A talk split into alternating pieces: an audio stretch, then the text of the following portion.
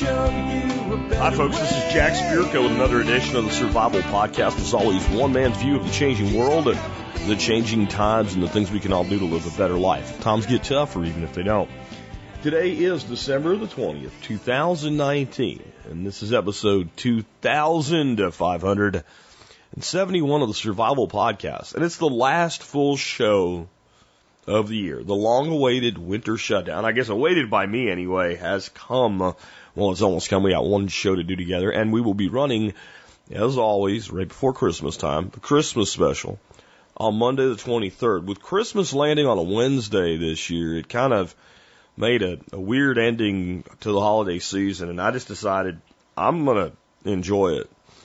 I'm calling it today. I'll get that show up and preloaded for you guys. I got some uh, some rewinds that are going to run um, in between Christmas and New Year's as well for you. About five shows picked out. I think you're really going to like them. Really focusing on kind of the homesteading permaculture type stuff is what we're going to focus on uh, during that time because this is the time of year a lot of people are already starting to dream of spring, and it's just a good subject to be going over. Anyway, I, I did pick this cold up. It is giving me some laryngitis, so we are going to do what I said we were going to do yesterday, which is finish the year out with two expert council shows back to back. The good news is I shook the expert council tree and enough content came out to make two episodes. Uh, the bad news for me anyway is I've used it all up. I don't have, I think I have one segment, maybe two, but one segment um, of expert council for sure in the bank now. Which means that when I come back, our first expert council show when I come back is, um, looks like it's going to be January the 3rd and I need expert council questions. So if you could get those into me, I'll get them over to council members so that when we get back into the new year, we're ready to roll again with this. And remember, just TSPC expert in the subject line. Bottom line up front, try to ask your question in one or two sentences. Hit the return key and give me a couple details. And do tell me the expert council member that you want to ask a question to. If you're not sure who our expert council members are and what they can do for you, go to the survivalpodcast.com and under the About tab, you'll see Meet the Expert Council and uh, you can go there and you can see all the great people. We have some pretty amazing people. Here's who we got today for you. Darby Simpson with the most unique chicken tractor question I've ever heard in my life. Uh, a gal wants to do pasture poultry. So, you know, a little bit smaller frame, a little bit more to move, but new mom. And she's one of those moms that likes to carry baby around on her back, like a papoose. So what would be the right chicken tractor for a female with a kiddo on her back? Darby Simpson. Uh, we got that question off Facebook. He emailed me and said, I love this question. I want to make sure I get this in this year. So we got there. Then we got one that's not really a question at all. It's just a fun season's greetings from Nicole Sauce along with her uh, mom, Mama Sauce, with some music and some other just fun stuff. Questions for Ben Falk. He's got two. Combine them together. Stratifying seeds without getting them moldy. And his top calorie crops for annual production. Uh, then John, John Pugliano has one for us on managing business inventory, um, along with the, the current financial crisis du jour, or at least the one everybody says is one, even though nothing's really happening. Um, then dealing with police officers lying and why they say they lie. And, it, and it's just an interesting discussion here with Officer Steve Wise. And I did say when I sent it over, I said, I understand this could be kind of, uh, you know, might hit your feelings a little bit, but I know cops lie.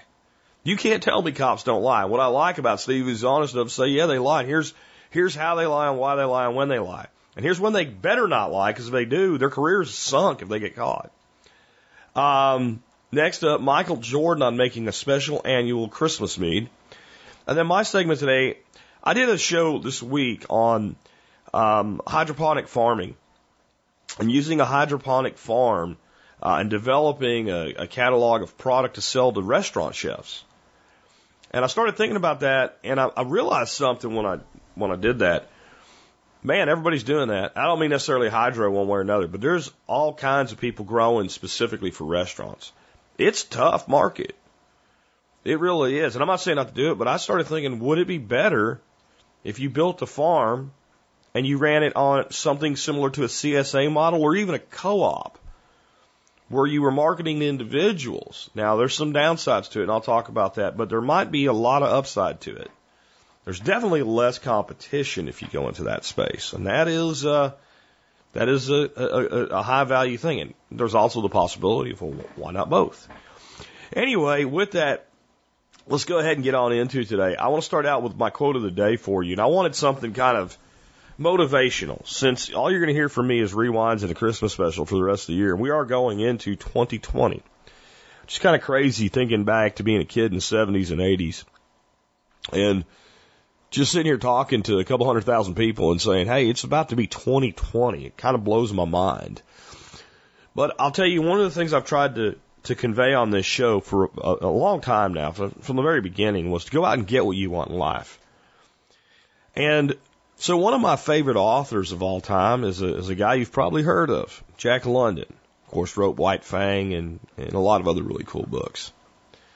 And I thought, I bet you Jack London has a kind of like a seize the day type quote. And here's the best one I found by Jack London. You can't wait for inspiration. You have to go after it with a club. God, I love that. So many people are sitting around waiting for a great idea or they're waiting for their ship to come in in some way, shape, or form. And if you want to truly live an inspired life with meaningful things happening in it, I don't know that you can put it any more succinctly, perfectly than you have to go after it with a club. Now, for my literal friends, that is a metaphor. You don't literally need to pick up a baseball bat and go start beating somebody to death to get what you want. That's not what that means. What it means is whatever there is in the way, between you and what you want, go over it, go around it, go through it, do whatever you want, but get past it. It fills right in with one of my laws of life. One of my laws of life is there's a reason you can't walk through the walls in your dreams. They're your walls, you put them there. That quote uses the reality of dream to explain the reality of life. Most of the things in your life that you think prevent you from getting where you really want to go are walls that you've constructed in your mind. We call them excuses. You can't wait for inspiration, friends. You have to go after it with a club. You have a new year coming, and I'm not big on the New Year's resolutions and all that jazz, you know, I'm going to get in shape finally, whatever. That, you know, like I said, you want to see how, how seriously people take New Year's resolutions. Go to the gym on the 3rd of January and see how many fat guys are waiting in line to get on a treadmill. And go on January 31st and see what the difference is in the line. And you see how people take when you just make it a New Year's resolution because you're supposed to. But the end of the year is a time for reflection. And instead of a resolution like I'm going to do this or I'm going to do this, how am I going to get what the hell I want? How am I going to get where I want to go in life? How am I, what, what is going to be my club? that I go take down my inspiration with in 2020. See, the human brain, and I've tried to teach this again for as long as I've been doing this show, your brain is a computer. And I don't mean that in an out. I mean literally. You are a biological, biochemical computer. You have the most advanced self-learning computer system that we know of. Doesn't mean man won't ever make an artificial one that's more advanced. But right now, your brain is a more advanced self-learning computer that builds its own self-learning algorithms than anything we've ever conceived of anywhere else. You have all that power. And the way you unleash it, the primary way that you unleash it is you ask a question. How am I going to get what I want? People think that the way you get what you want when it comes to motivating yourself is to make affirmative statements. I am going to get what I want. It's powerful. But it's nowhere near as powerful as how am I going to get what I want? Once you put that in your brain, once you write that code into your self-learning computer, it says, I now must solve for X. And it will run background processes when you're not even thinking about it. You'll have no idea that's what you're thinking about. And if every once in a while you need to re-ask the question, re, re, re-enter that code. How am I going to get what I want? What is it that I really want?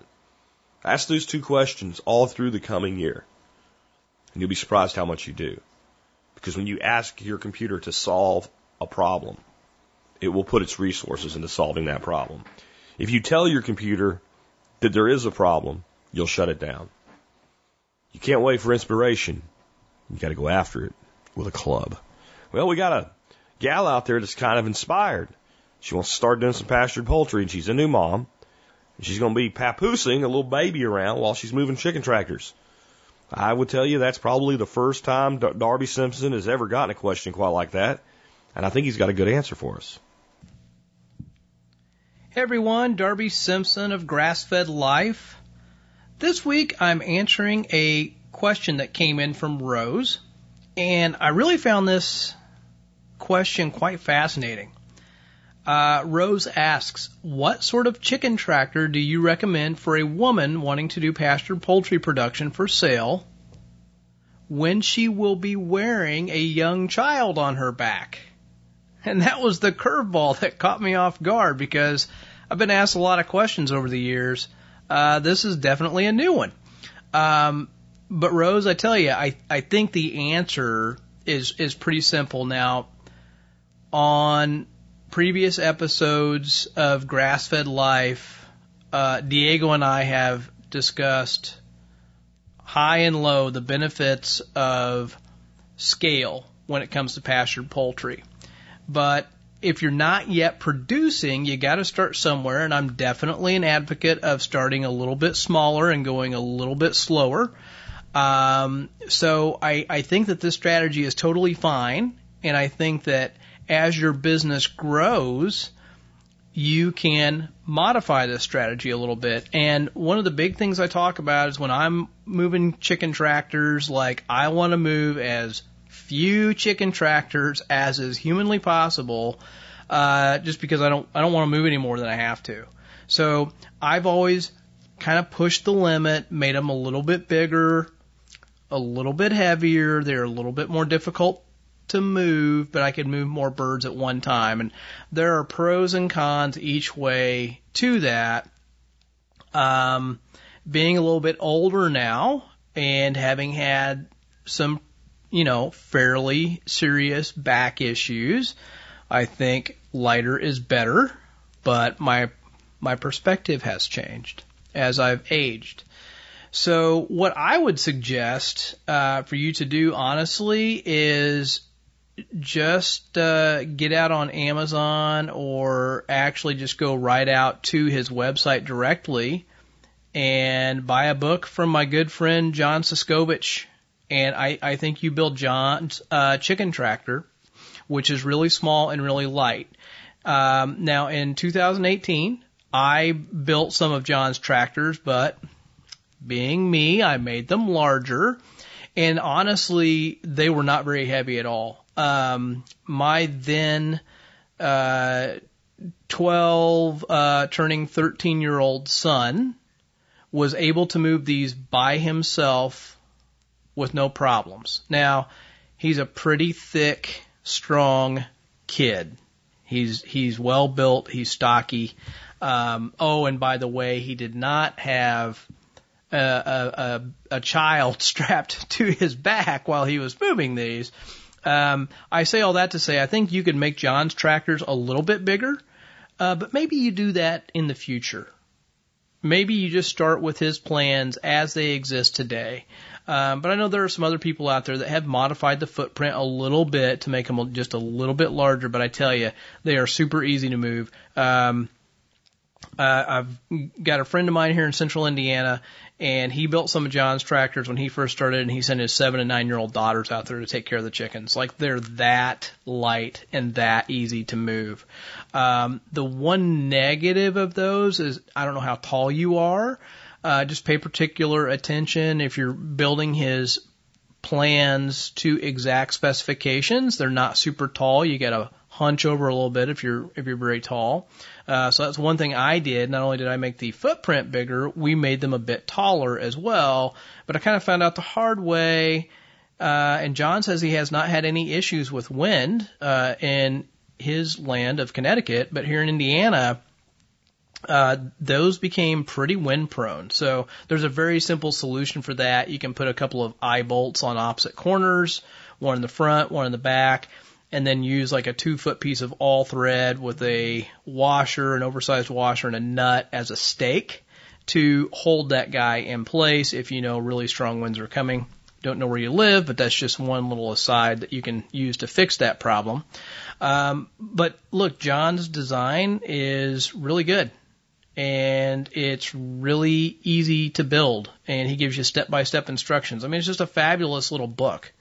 Um, and again, if you don't know John, it's John Suscovich. Um, you can uh, look up his book on Amazon. You can get it direct from his website. Um, either way, I think it's a worthwhile investment. You could also look at doing a Salatin pen.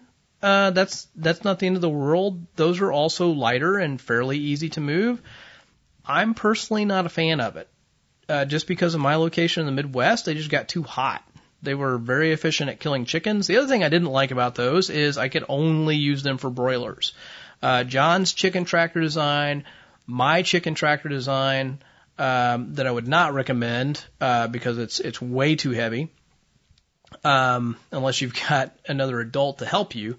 Um, you know, they can be used for multiple things. You know, we have raised not only broilers in those, we've ran layers in them, we ran our turkeys in them. Uh, we have used them for shelters for sheep uh, and pigs. Pigs tore them up. Wouldn't recommend that. Uh, we even in a pinch one time used them as a shelter for some cows because of a blizzard that came in. So uh, they're definitely uh, you know more multifunctional with different animals, but you know they're bigger, they're heavier, they cost more, etc. Um, so the Salatin pen, you know, I don't know. That's that's a thought, I guess. I mean, you you can move it pretty easily. I think is is the point, but you can't walk into it and you can't use it for anything else. Uh, so I, again, I just say get John's plans and you know build one of those. Now the downside with John's tractor, I'm going from memory here, but I'm pretty sure what John recommends is like 35 birds uh, per tractor. I I'll use a slightly higher uh, stocking density and um, I, I made them a little bit bigger. I was running about 75 birds in, in one of John's tractors. Now, something you could do to increase your batch size a little bit, if you're comfortable with this in time, is you can get some poultry netting, electric netting. And one strategy, you know, that John has used to kind of increase the uh, quote unquote capacity of his tractors, since they are smaller, is to use them as a day range system. So basically, he would set up netting and then move his tractors, and he would let the birds out every morning, and then at night he would put them up. Now, I don't know how that would work. Hopefully, they get a sense of a you know homing in uh, on that tractor, and they want to go into it at night. Uh, you could also give them a little bit less feed of a morning and give them more feed of an evening. Put that inside. Hopefully that lures them in. You are taking equipment in and out of the tractors at that point, but it just could uh, kind of increase how many birds per tractor you can run because the birds are only going to be in there for you know, eight, ten hours. You know, they're not in there 24 hours a day. Uh, and definitely when the birds are smaller, look, 21 days old, you put them out on pasture. I'm telling you right now, like you could put 70 birds, uh, in one of John's tractors. You're just going to have to add a second tractor when those birds get larger. So you get down to that 35 to 40 ish, uh, number per tractor. So, some things to consider. And again, in time, as your business grows, if you want to keep using these tractors, not invest in new ones, but increase your batch size, which I'll go back to those episodes that Diego and I did earlier um, on the Grassfed Life podcast. Like economies of scale are huge in, in pasture poultry. Now, I, I'm not a proponent of saying, hey, just jump right in and do a batch of 500, right? Um, but long term, you definitely want to try and work your way up if you can. Uh, once you get up to like, you know, 250, 300 birds per batch, like that's when economies of scale really start to kind of kick in, particularly if you're hauling the birds to an off-farm processor. Your ROI per bird just, it just goes up, uh, exponentially. It's not linear. Um, so that's just kind of a long-term goal that I would tell you to think about. So hope that helps you out uh, so much, Rose. Thanks for your question. Thanks for sending this in. Uh, and if anybody else has more questions, feel free to shoot them to me, Darby at grassfedlife.co. Be sure and check out all the resources we have at the grassfedlife.co website. We'll be back soon with more answers to your questions. Thanks again for sending this one in, Rose. Next up, because we are entering the season. In fact, I think we've kind of been there for a while. But I haven't felt very Christmassy this year, other than my wife's Christmas forest that she she builds every year in the living room. It just hadn't felt very Christmassy. But uh, Nicole Sauce is going to try to get us into the feeling of the season as we head into next week, and uh, a little assistance here from Mama Sauce. Hey everyone, Nicole Sauce here with a season's wish for all of you.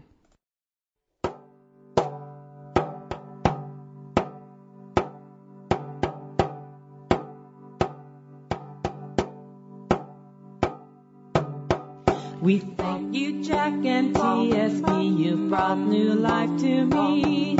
Remember Toolbox, Fallacy, Life Hacks, and GSD. Everyone who offered help, some laughing or advice. Oh, sing loud for keto and jerks, keto and jerks. Oh, sing loud for keto, Jack, you jerk.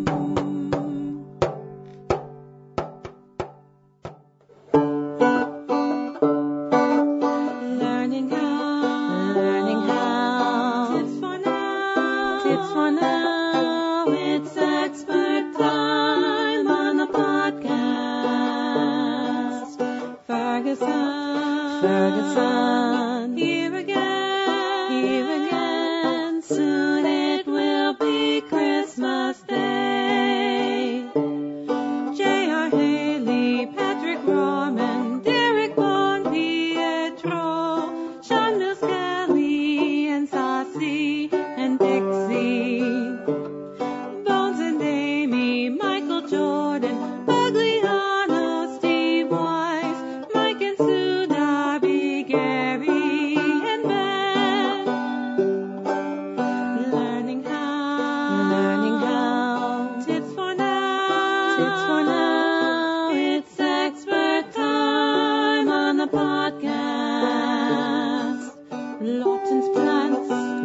plants wear no pants. They really don't.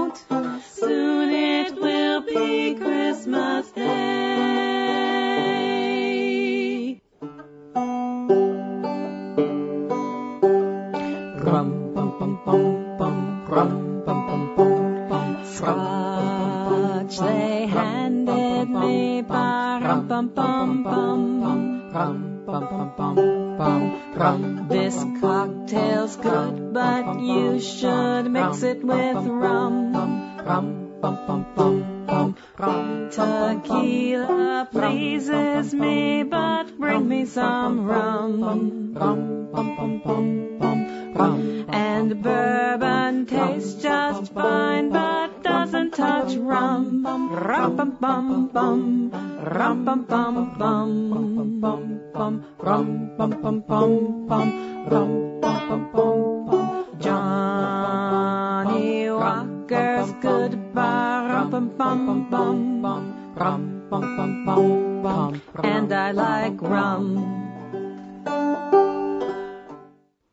Thank you everyone at TSP and Jack for a great year. And I want you to know that I'm thinking of all of you over the Christmas holiday or whatever holiday you celebrate. And thanks Jack for helping us to live a better life if times get tough or even if they don't.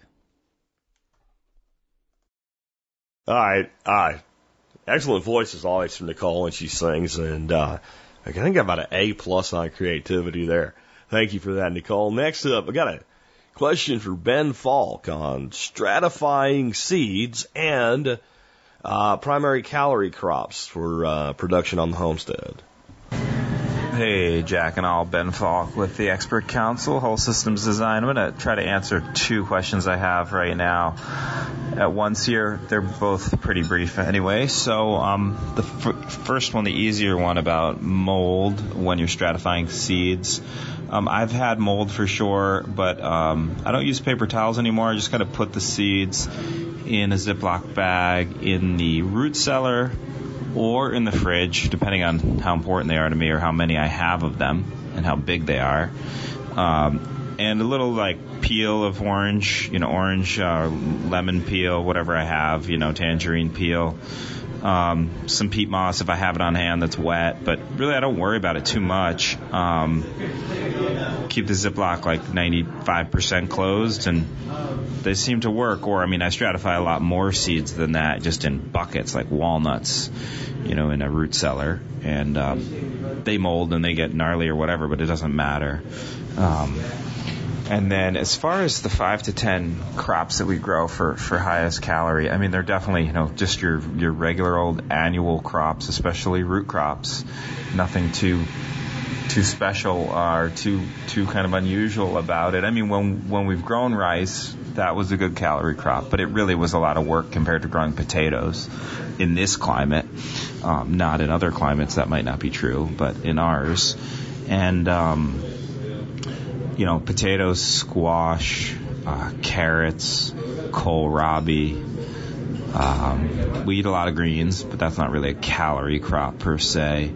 Um, I'd say those are the big ones that we really store and then eat all winter. You know, turnips and radish to some extent as well, but kohlrabi's really replaced it. Cabbage used to be more, and then kohlrabi's really replaced a lot of our cabbage. Um, we just like it more. It's easier generally. It stores way better. Um, so yeah, I'd say those are the big ones. I mean, we're starting to eat a lot of walnuts off our trees, and but I don't know that it comes close to to like potatoes yet. And you just can't eat so many walnuts as you can potatoes for calories. Uh, at least I can't. I don't think most people can consume that many nuts um, and feel pretty good about it. Um, you'll be well nourished, but your digestion might have some troubles. Um, yeah, I'd say those are those are them. Uh, you know, you need full sun or mostly almost full sun, depending where you are, and uh, just good soil, good soil management, weed management, and uh, you'll get you know you'll get them. Um, you know, there's pest issues for sure, but uh, so pretty straightforward there. Uh, wish I had something more unusual to offer you there, but uh, I think that's been pretty figured out over the years. Um, you know, like hunting and fishing could supplement that hugely, but you, you're mentioning growing. So thanks a lot. Next up, I got a question for John Pugliano that involves uh, business and inventory and end of the year type situation. And uh, he expands a little bit further out into what he's calling the uh, financial crisis du jour. John, take it away. Hey, TSP. Today we have a financial question from Pat in central New York. And he sent in a question originally to Jack, and Jack threw it over to me and asked me if I'd like to take a shot at it. And so I'm going to do that. And then once I answer Pat's question, if I have some time left over, I'm going to digress and cover the current crisis du jour that's gripping the financial industry. And but first to Pat's question. He asks, why would a manufacturing company cut inventory of parts at the end of the year? Now, when I first read this question, I immediately thought, oh, this is just an inventory tax issue. And the company's just trying to run as lean as possible through the end of the year so they can pay the least amount of taxes. And what I mean by an inventory tax is that, oh, there's probably about a dozen, maybe 15 different states that charge some form of inventory or business property tax. It varies drastically from state to state. It could be anything from simply charging a tax on inventory of products unsold or on raw materials or ingredients that are used to manufacture products, or it could be more inclusive and it could actually be a tax on all property owned. For example, everything from the equipment that a company would use to manufacture a product to the computer systems and the copy machines that are in the office. I mean, it really varies from state to state. It's just another way for states to raise revenue and it's nothing more than a wealth tax. And that's where I thought Pat was going with this question, but that's not the case because he lives in New York And apparently New York does not have an inventory tax, which really surprises me. But here's what he says. He says, I work in a repair department for a small manufacturing company, and he keeps running into issues to repair customer products because his company won't keep inventory on hand at the end of the year because the bean counters won't authorize the purchase of new parts. And he says he could have generated an additional $30,000 in business if the parts were in inventory to sell. He also goes on to say that this time of year, his company is pushing to get all the orders out the door and shipped. But he wonders why his company would be doing this because they're just a small private industry. They're not some big Wall Street company that needs to impress investors at the end of the year or the end of the quarter. So he's not sure why they're trying to, you know, drive sales at the end of this year when it's just going to pull sales forward and take the sales now out of January's numbers. So he's wondering why they would do these things. Well, Pat, there could be a couple things. Uh, first off, you know, you were right in saying that New York does not have an inventory tax. So that would have been the first answer that I would have given you as far as why your company is trying to reduce as many purchases as they, as they can at the end of the year. Uh, but it's not that issue. Something else it could be, and this is just more unique to the times we're in right now, but your company's reluctance to buy parts could have something to do with what's going on with the trade war. I've talked to many business owners and a lot of companies now. Uh, they're receiving invoices where there's a separate line item on them for a surcharge on tariffs. And purchasing agents are pushing back on that saying that, hey, you know, if this trade war gets resolved and we can defer purchases for a few months, you know, maybe into January or February, then the tariffs will be lifted and we don't want to pay an extra 15 or 25% surcharge to pay for these taxes. So depending upon what industry you're in and where your parts are coming from, that could be part of it. You know, it's really just a cat and mouse game because purchasing agents can still push back on that and say, hey, that's your problem. We're not going to pay it. We're going to shop around and, you know, back and forth. Anyway, so that could be something that, that's going on. I suspect it is just good old balance sheet engineering. You know, you mentioned that you work for a small firm. Uh, they're owned by outside investors, but they really don't have anybody on Wall Street to please. You know, so why would they kind of jigger these numbers here at the end of the year, the end of the quarter? Well, it probably all comes down uh, to incentives. You know, even though it's a private company, there's management in place that doesn't necessarily own the company or they have a small percentage of ownership within the company. So their incentives are probably based on quarterly or year-end goals. And so it's very likely that their incentives are based on not only top line revenue of how much sales they can generate by the end of the year, but then also on the profitability of those sales and so they want to run a low inventory to keep the cost of goods sold down as well. So I would suspect that that would be the main issue. And then there could be a couple other possibilities where they just want to keep their overall books looking as good as they can because maybe they want to roll over some debt or get a new line of credit or take out a new loan because they can show that their, you know, their current liabilities are so low based on their sales revenue. That could be a possibility. And then finally, they could also be trying to just do some window dressing on the company because they want to flip it and sell it in 2020. And so if they can make this year's numbers look as lean and mean as possible, then they can get a higher selling price for the business next year when they try and sell it. Well, Pat, those are some of my thoughts. The other thing I'd, I'd suggest is, you know, you mentioned that you work in the repair department. You might want to have a conversation with someone in accounting, do a little networking throughout the company, you know, talk to the bean counters, find out why they're trying to uh, defer bringing in any new inventory. On the other hand, talk to the VP of sales and say, hey, you know, we're running low on inventory. I could be creating more sales revenue for you if we had the products to sell. So yeah, I'd do that. Check within your own company, do the networking, see what's going on. So Pat, thanks for your question. And with the time I have remaining, I just want to comment on all the headlines that are out there about the overnight repo market. This has to do with overnight lending between the big banks it's the crisis du jour that's gripping the financial industry right now. There's a lot of headlines, how the banking system is going to collapse and how this is a harbinger of bad things to come. And, you know, I'm not going to get into all the technical reasons of why I don't think that's true. Um, my bottom line thesis on all this is it just has to do with the overall money supply. In 2018, the Federal Reserve raised rates too high and too many times. They came back in 2019. They cut three of the four rate increases that they had done the previous year, and they've had to do the same thing with walking back their quantitative tightening program. They tightened too quickly, and over the past few months, they've loosened up on monetary policy and they're pumping money back into the system. So their balance sheet is back over $4 trillion. And while I'm not happy about that, I'm not saying that's a great thing. I'm simply saying that's just the way it is. It's over four trillion now. They had tried to reduce it. That didn't work. There wasn't enough money in the system. So they brought it back up to four trillion. And, you know, just a year ago, we were at four and a half trillion. So again, I'm not saying that I like all the debt, that I like all the money that's on the Federal Reserve's balance sheet, but it is what it is, and that's just the way they keep propping up the system, and I don't see it falling apart or changing anytime soon. And so as you read all these negative headlines, before you get panicky and you go out and do something irrational, just use your situational awareness and look around and see how the economy looks to you. And I'll tell you from my perspective, things look pretty good. Money and credit are available and, th- and flowing throughout the system. If you want to refinance your mortgage or buy a new home, interest rates are, you know, as low as they've ever been. They're this week down around 3.6%. If you look at things like uh, energy costs, you know, gasoline prices, nationally, I think the gasoline price is about $2.50 a gallon. That's good for the consumer. Uh, you look at things like defaults on credit card debt or non-performing loans on mortgages. Those are still at all very low rates. Um, the unemployment rate is down to three and a half percent and wages are not doing bad. Uh, median household income is at about $63,000.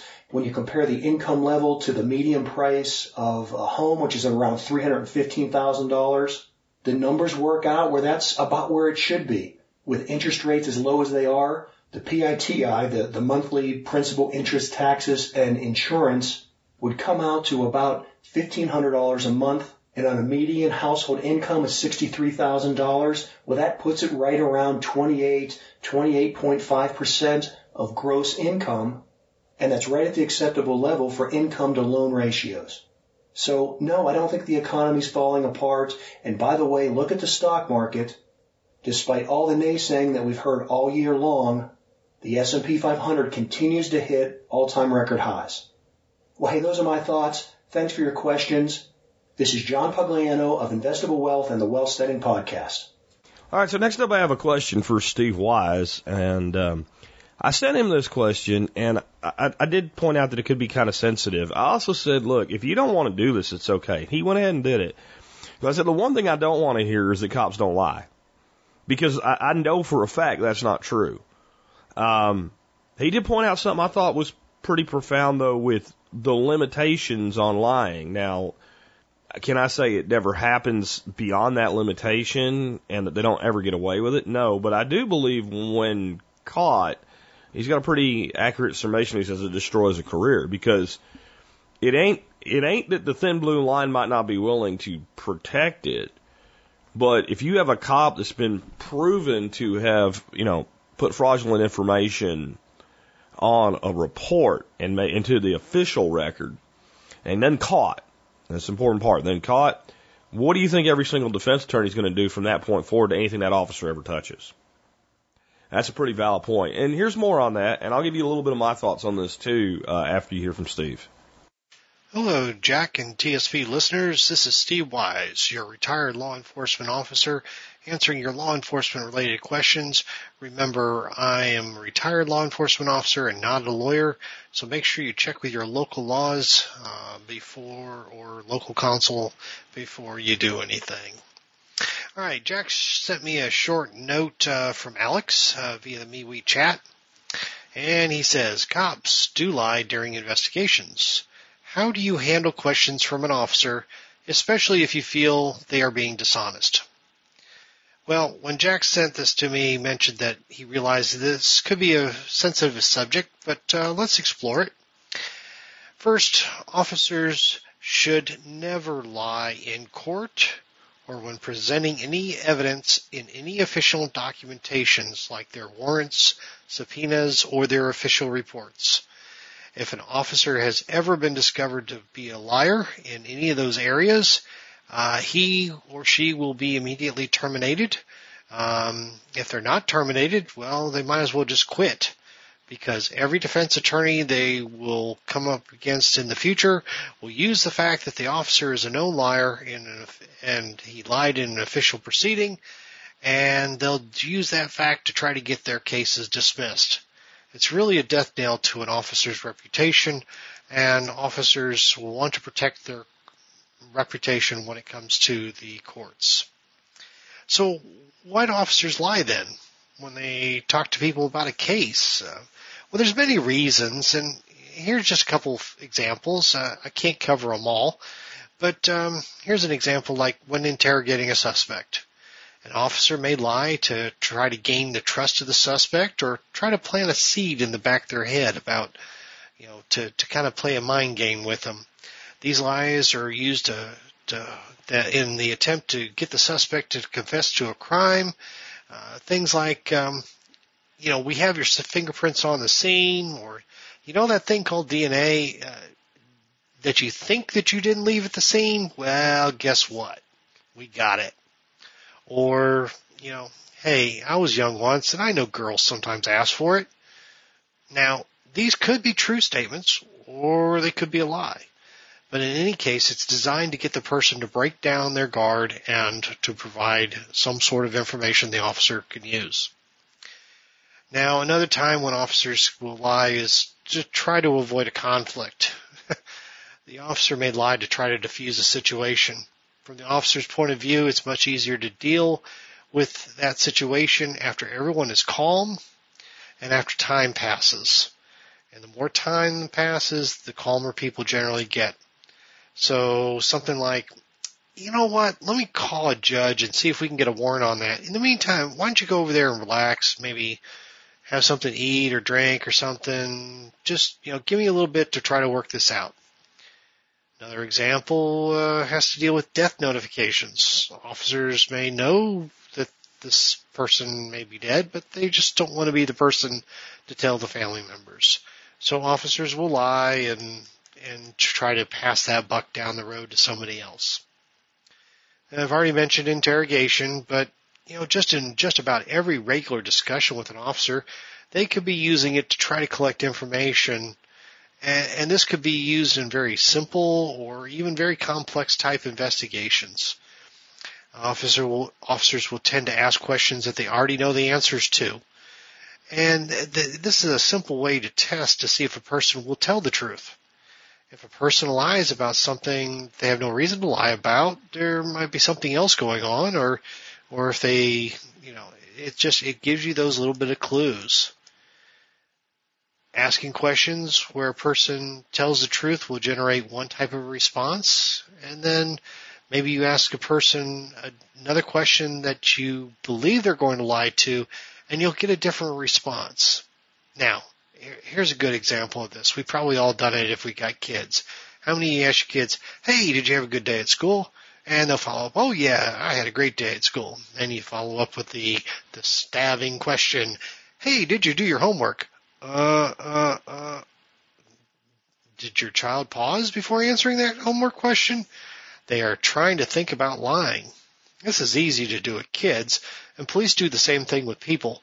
People may lie about part of their questions and you know, police may lie about part of their questions just to see how the person responds. So are they pausing? Do they look up in a way where they're trying to access their memory? Uh, do they bite their lips when they're trying to answer? Do they look straight down? Now some of these are cultural things like some Asian folks will just never look at another person directly. They want to look down. There's all sorts of things going into that, but these are clues as to when a person is true, telling the truth or a lie. Um, so officers will lie to test your lies. So that's another reason they do it. When it comes right down to it, the officer has to tell the truth in the courts and in all official reports. If he are being interviewed by an officer or the officer is talking to you and you think they're lying to you, it's okay to call them out. However, this is not the time to start yelling at the officer because in a way you're losing control. Well, you are losing control. And if you lose control, you could get yourself in trouble. You start talking yourself into a problem.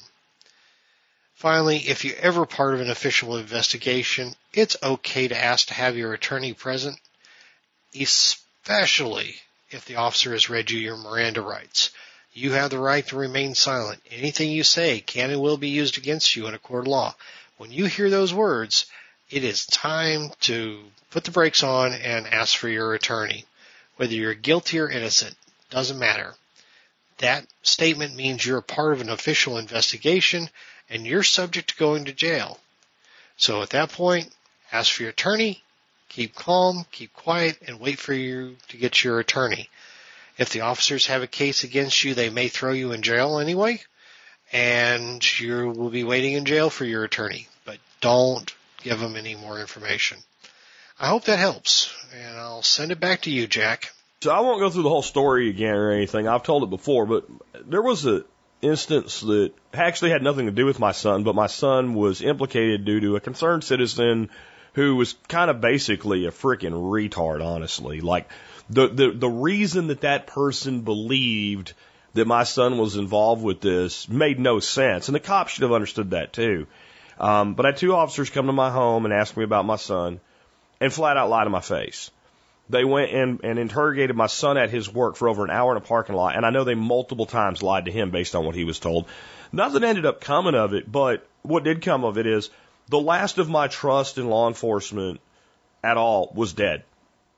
And so one thing that, and I understand every reason that Steve gave. I understand if I have somebody in front of me that I really believe committed a crime, that it's my job, if I can, to get that person to trip up Especially when it's a crime like you killed somebody or you stole somebody's stuff. You know, crime with a victim, an actual crime.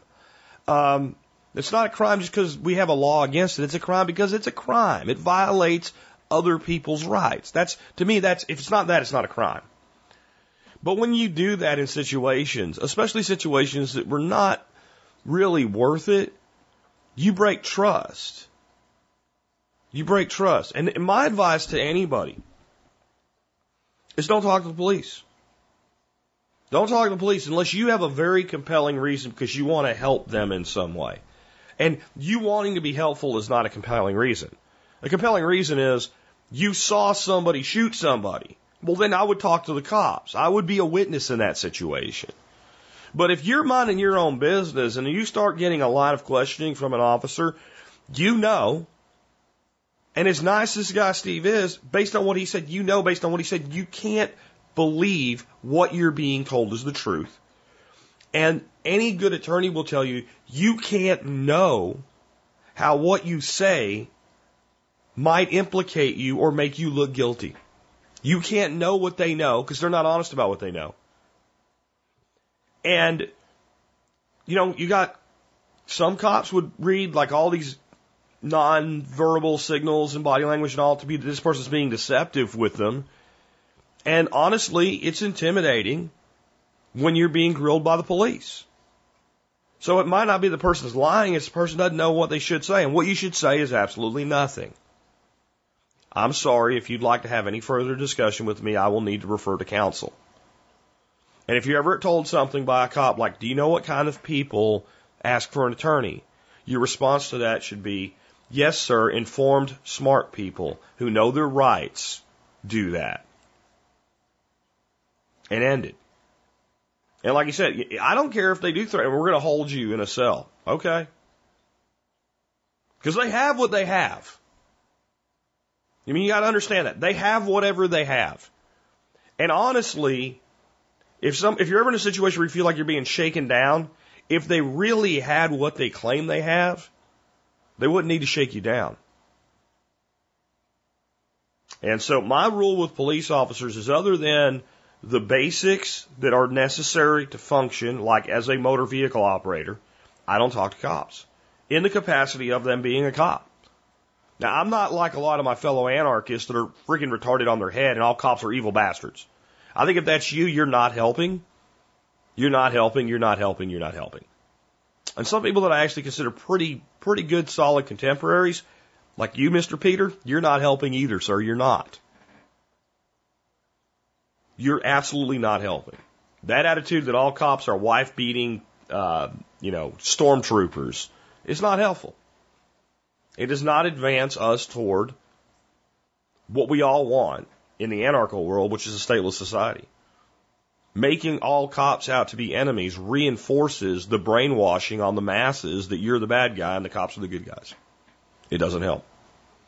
I judge every individual based on the actions that they take in any individual situation. And if it was me in that situation and I knew what they knew and didn't know what, what they didn't know, would it be reasonable to act that way?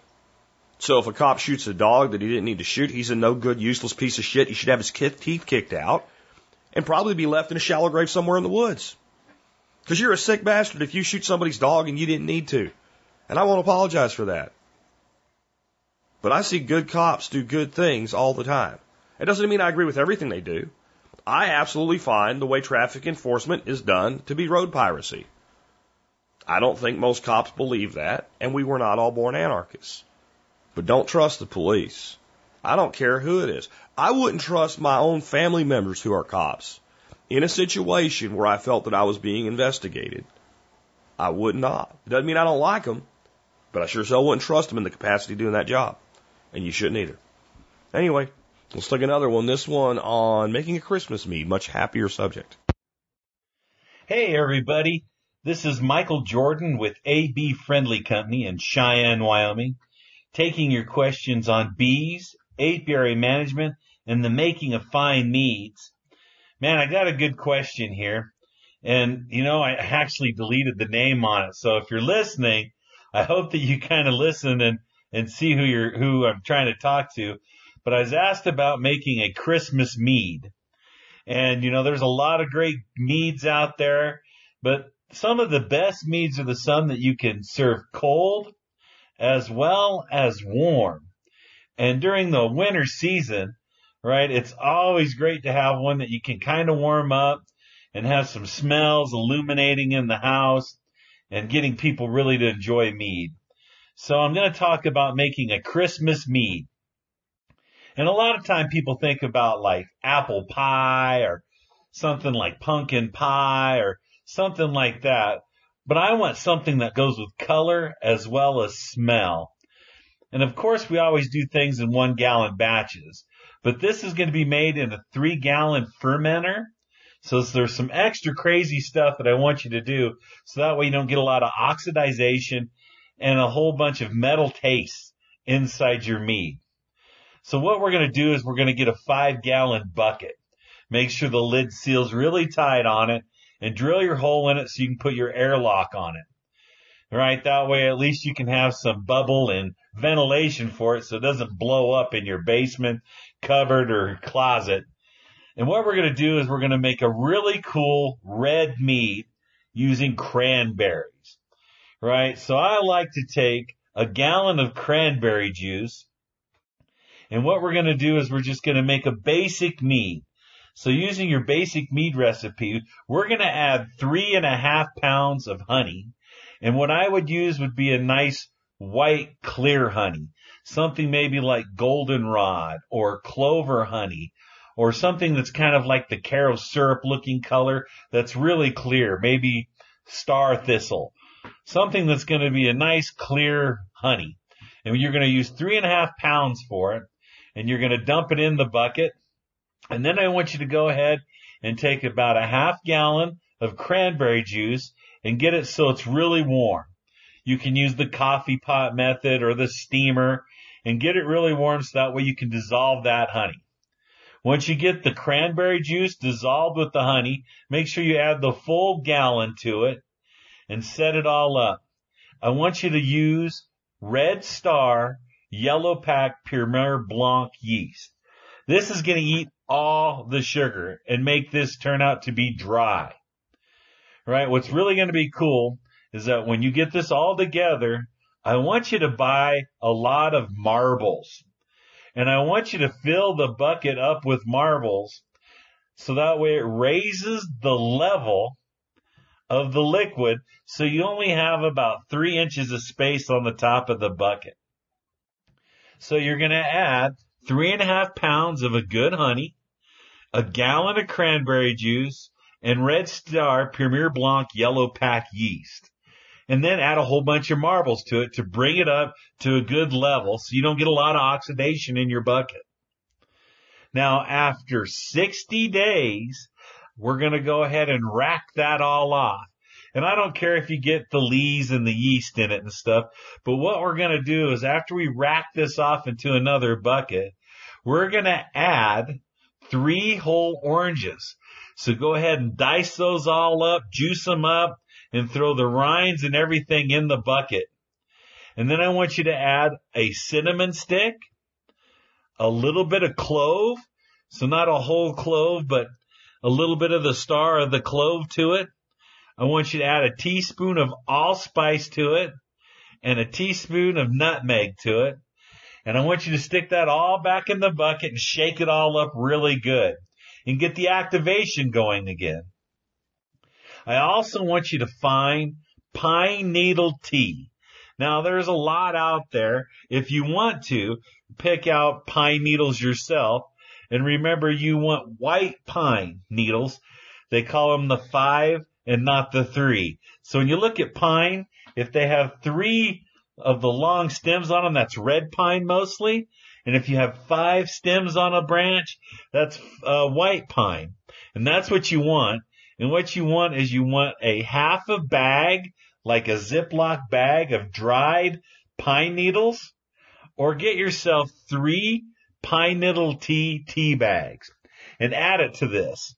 So after you get your major fermentation done, 60 days later, you're going to do a secondary fermentation.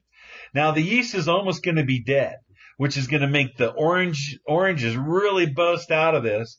Plus the pine, the cinnamon, the clove, the nutmeg, the allspice. This is really going to boost a lot of flavors with your cranberry juice. And you're going to let that sit in there for another 30 days. So this is a 90 day mead.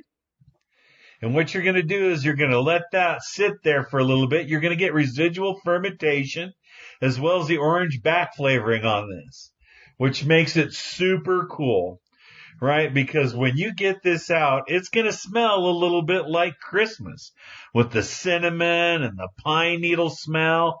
It, it's going to have that robust smell to it, but it's going to be red and it's going to look really cool. And what's great about it is after 90 days, go ahead and cold crash this and we're going to do the rotation method.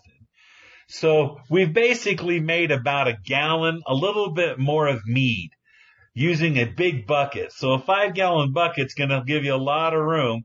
So you're going to need a lot of marbles or good clean rock right? Some people go ahead and use some different types of nice smooth stones or glass beads, right? And the whole object is to get the oxidation out. So that way it has a nice crisp taste to it. So after 90 days of having this, we're going to go ahead and we're going to do the rotation cold crash.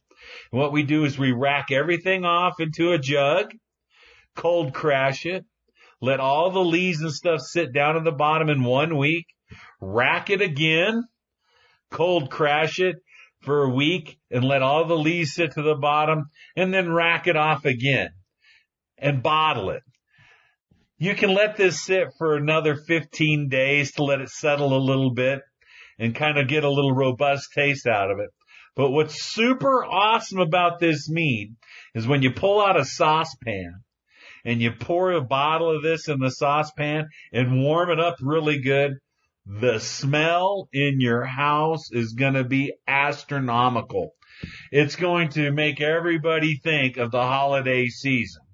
And pouring this in a glass is almost like having a nice hard apple cider that you people like to drink warm. But with the smell of pine and cranberry and orange juice, I mean, this makes it, it man, it's, it, the smell is just incredible for anybody and it's a really good drink. What's also really good about this is you can add to this gallon batch two cups of a nice bourbon. Put that in there and then add four cups of water to this and go ahead and stick it in your freezer and let it turn to a bourbon slush. Oh my gosh. The color looks fantastic and the taste that comes out with the bourbon and stuff is phenomenal. This is one of our favorite Christmas ones next to making the apple braggot. This turns out phenomenal. So I want you to sit back. I want you to look at the color and just smell the flavors come out. This is going to be really fun to make, but it does take a little bit of time. This isn't a 15 day turnaround.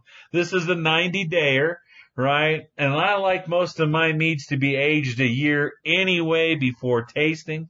So right now is a good time to make it for the 2020 Christmas.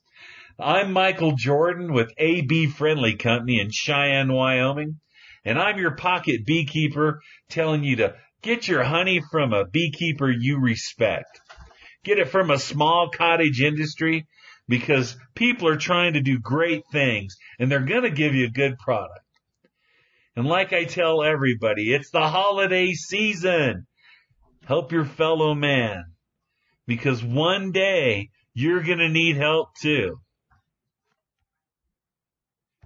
All right, guys. So I just wanted to speak here a little bit at the end. I, have been, you, you guys know me. I I call it the temp- temporary obsession learning method. I take a new subject and I just just dig into it and dig into it and dig into it until I I know it really really well, and then I find another obsession.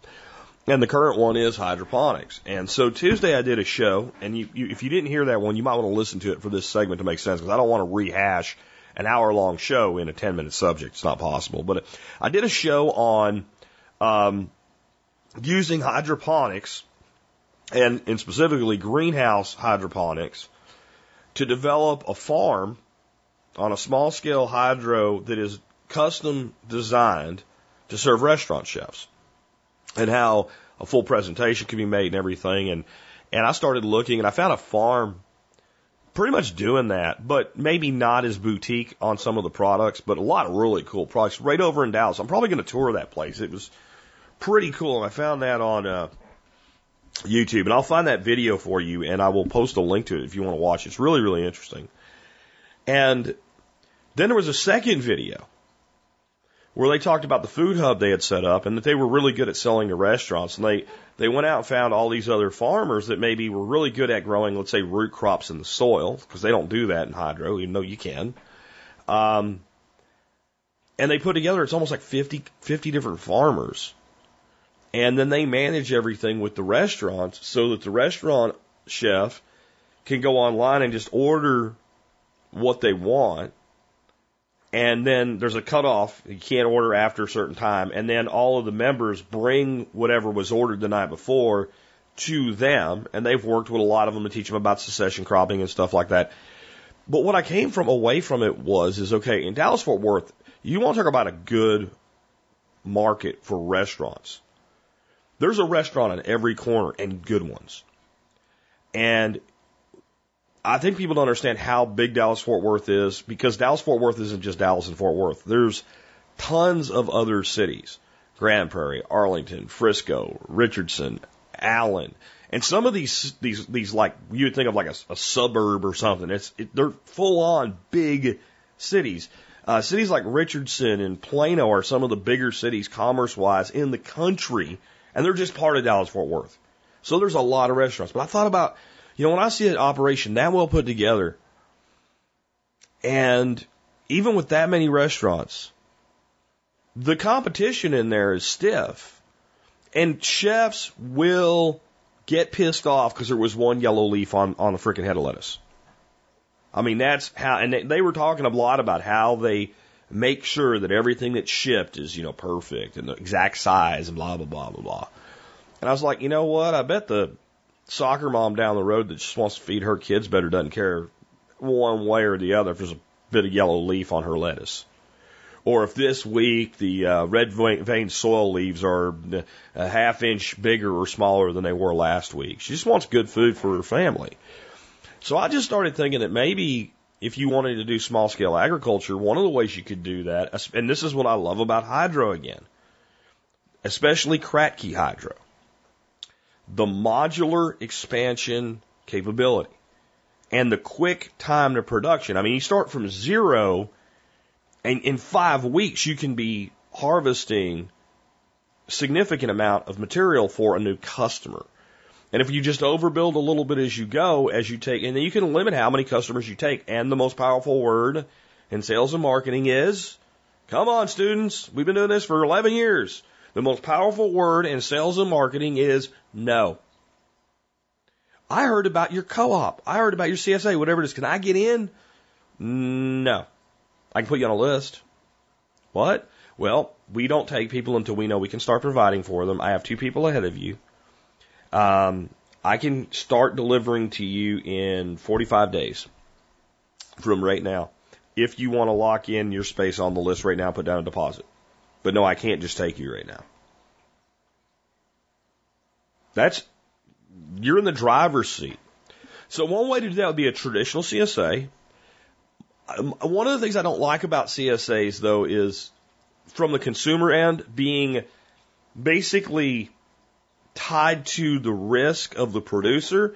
I think that's a noble idea, but I think it can lead to some lax producers. Because I know my bills are paid for the next 90 days. Where if I'm not sure, I got to really maintain. I'm not saying it can't work. I'm just saying, you know, maybe it's just more of a buyer's club or something like that. Um, then the other option would be, I just don't, you'd have to have the right community for this to work, is to do the whole thing as a member owned co op. And a co op is basically, a, it's run for the, for the benefit of the members. It's really a non-profit, but that don't mean people can't make money. So people get employed and all. I think that could lead more to, um, a situation where you get people that start to feel like, well, my nephew needs a job and I'm a founding member of the co-op, and you're looking to hire some, where the co-op needs to hire somebody. And so you have to have the right mindset of people in that and you need to understand that you're going to have a board and all that. That seems a lot more complicated. I like benevolent dictatorships when it comes to business models. If I were to build a business like that and I've got my greenhouse over here and you're my customer and you're on the hook for 40 bucks a week is about what you spend with me, I value you, but I value you $40 a week. You want me to hire your nephew and your nephew's a moron. I'm not hiring your nephew. And if you're leaving because of that, I'll sell your position to somebody else. And now I take the risk and I gain the reward and I decide who I hire and who I don't. And I think that model might work better. But what I think would really work really, really well is you're selling not just the higher quality food, but you're also selling this is a as local as local can be. Almost the point where you'd say like I don't want to take people outside of this ge- geography. And you have complete control of what that is, and that's based on your population density and whatever. But again, we're back to what's the most powerful word in sales and marketing? No. And if you designed it and you made it scalable the way I talked about it on Tuesday, but you scaled it to individuals, well, you would have a pretty good business model that could then be replicated. And I could see somebody that was really motivated building one in a place like Dallas Fort Worth where there are there is so much opportunity. And when you have just enough people bugging you just outside of your area, that's when you expand to a new location. And I can see that growing into a pretty big conglomerate. All from basic, simple farming. And I think there's a lot of opportunity in exposing people to foods that they're not really that familiar with and I think if you if you limit the geography sufficiently, then there's no reason that your customers just don't pick their own stuff up. Because this is the one negative to me. It's more customer service, but I don't think it has to be a lot of customer service in a business like this. Here's your money, here's your food buy. Okay? I mean, that's, and I think you keep it. It's not like you show up and I want three bunches of carrots this week. No, I think it has to be like a share is approximately this because it's going to change seasonally. That's a, that's a, a box, and you come get your box, and that's all I need to know is that you know Joe's coming for a box. and there needs to be a box for Joe. But what that ends up doing is it limits your labor because instead of delivery and all this other crap, every day you have the boxes set up and your customers come pick them up. And if you do everything with electronic payments, they don't even have to pay when they show up. They've already paid. Because I, even though I'm not so hip on a CSA, I would look at it more of a subscription. It's 35, it's 40, it's $50, and I think there could be different size boxes, right? But this is what a $30 box looks like. This is what a $50 box looks like. And that person could be someone that picks up weekly or biweekly. You know, maybe you have a minimum at least twice a month or we don't serve you because our food doesn't last that long. It's, it's pressed vegetables. And they, they have a, a preset, like a, you know, like, just like I take a payment for my membership program. And that means all they have to do is show up. And if you know who they are and you know their billing's current, just, there's your box. If they want to hang out and talk or whatever, as long as they're not getting in the way, that's fine. And I think you could really build a strong business that way. The thing is, you need a lot of customers to make money that way. The reason everybody goes to the restaurant is, you know, I have a customer that buys $300, $400 a, mo- a week, maybe, in a big customer. You know, easy $500 a month for a good sized restaurant, for a good sized operation. But if I have a customer that buys two $30 boxes a month, that's 60 bucks. I need 10 of those just to make $600 a week. Actually, I need 20 of them to make $600 a week. And $600 a week plus operational costs, you're not going very far with that. So, you know, you need somewhere in the neighborhood of like 100 customers to have enough cash flow to also be able to hire some labor and not have to do everything yourself. And I think you could make a decent living. And, you know, why not both? So then if you have that kind of a uh, cash flow, you know, picking up a few restaurants for certain things or maybe tying to other organizations like a food hub. And I think also there are a lot more people that are out there doing basically buyers clubs where somebody else picks the food up and delivers it. And we had a guy like that when we were doing eggs and we decided to get out of it. Um, it, it worked really well for us. We would just call him and he, he said, I'll just take whatever you have every month beyond what you can sell at the price you're selling them for anyway. Just, I need two days to put it out to my members. And we would call them up and go, we got 25 dozen eggs in surplus right now. And he'd call back in an hour and go, they're all sold. I'll pick them up tomorrow. So there's a lot of people doing that. So you could tie into those people to reach beyond that locality thing. But I think that the, the beauty of selling to consumers is you have that direct relationship. You don't have a pass through income. So you, you can sell at a, a price they would expect to pay at retail and you can make more money, but then you have to do more work to make the money. So it all balances out, but I think there's going to be more and more of this. I think it's the only way to make this scalable beyond where we're almost at. There is starting to be a lot of people getting into farming this way, and you can only go to that restaurant tree for so long before, you know, if you're getting business, somebody's losing it. And that's not a bad thing, but what you gain, you can lose. It's a lot harder for somebody to steal your customer when your customer's Debbie down the road and her kids have come to your greenhouse and saw the frogs, you know, jumping around outside of it or whatever. Just a thought. Just something to think about as you head into 2020. Anyway, with that, let's go ahead and wrap things up. Um, Want to remind you guys you can help support this show as always by doing your online shopping at tspaz.com. There's still time for you late Christmas shoppers to get stuff, and I got it going for you today. Let's say you've been thinking about getting something for, especially a spouse that's a homesteader type person. Few of those in this audience. And you want something when they open it, I'm like, wow, that's really cool. Um, the Mason Tops Complete Mason Jar Fermentation Kit. Um, it is pretty awesome. It's got a packer for like sauerkrauts and stuff like that. It's got these little things called pickle pipes that are basically a real simple silicone airlock. And it's got these pebbles that hold all the stuff under the brine. And it's really cool and it's 50 bucks for the whole kit.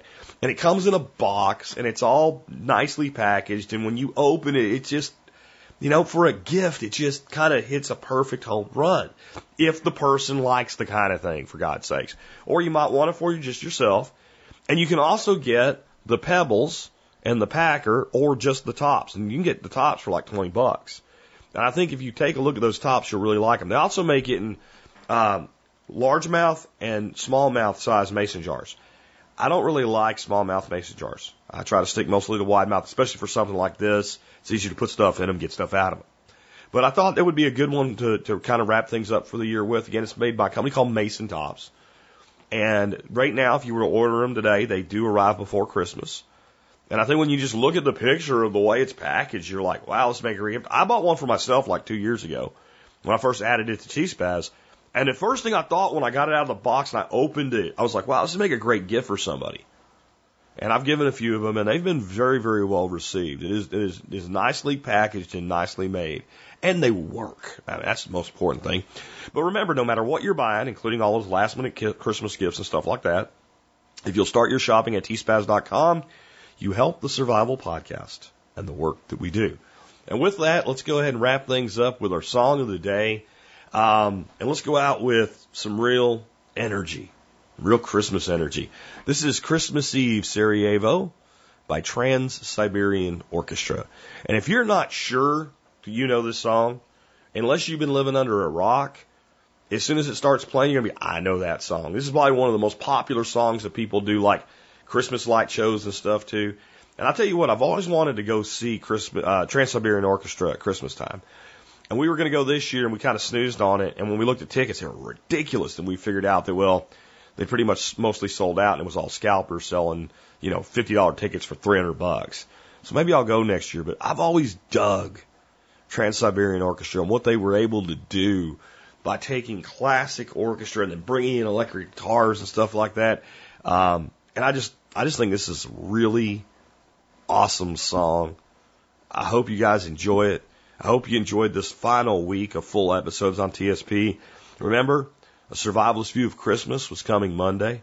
We do have a PDF of that you can read to your family, by the way, if you're interested in doing that. And we will have some uh, some rewinds between now and New Year's.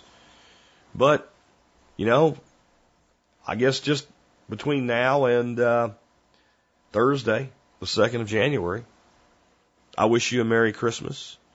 I wish you a Happy New Year. I wish you happy holidays as a whole. And I wish you the very best as you spend time with family. And remember my advice always on this time of year. Don't fight with family. Don't try to settle old scores with family right now. Just be. Just be. You'll be much happier that way. Trust me. With that, it's been Jack Spirko with another edition of the Survival Podcast, helping you figure out how to live that better life if times get tough or even if they don't.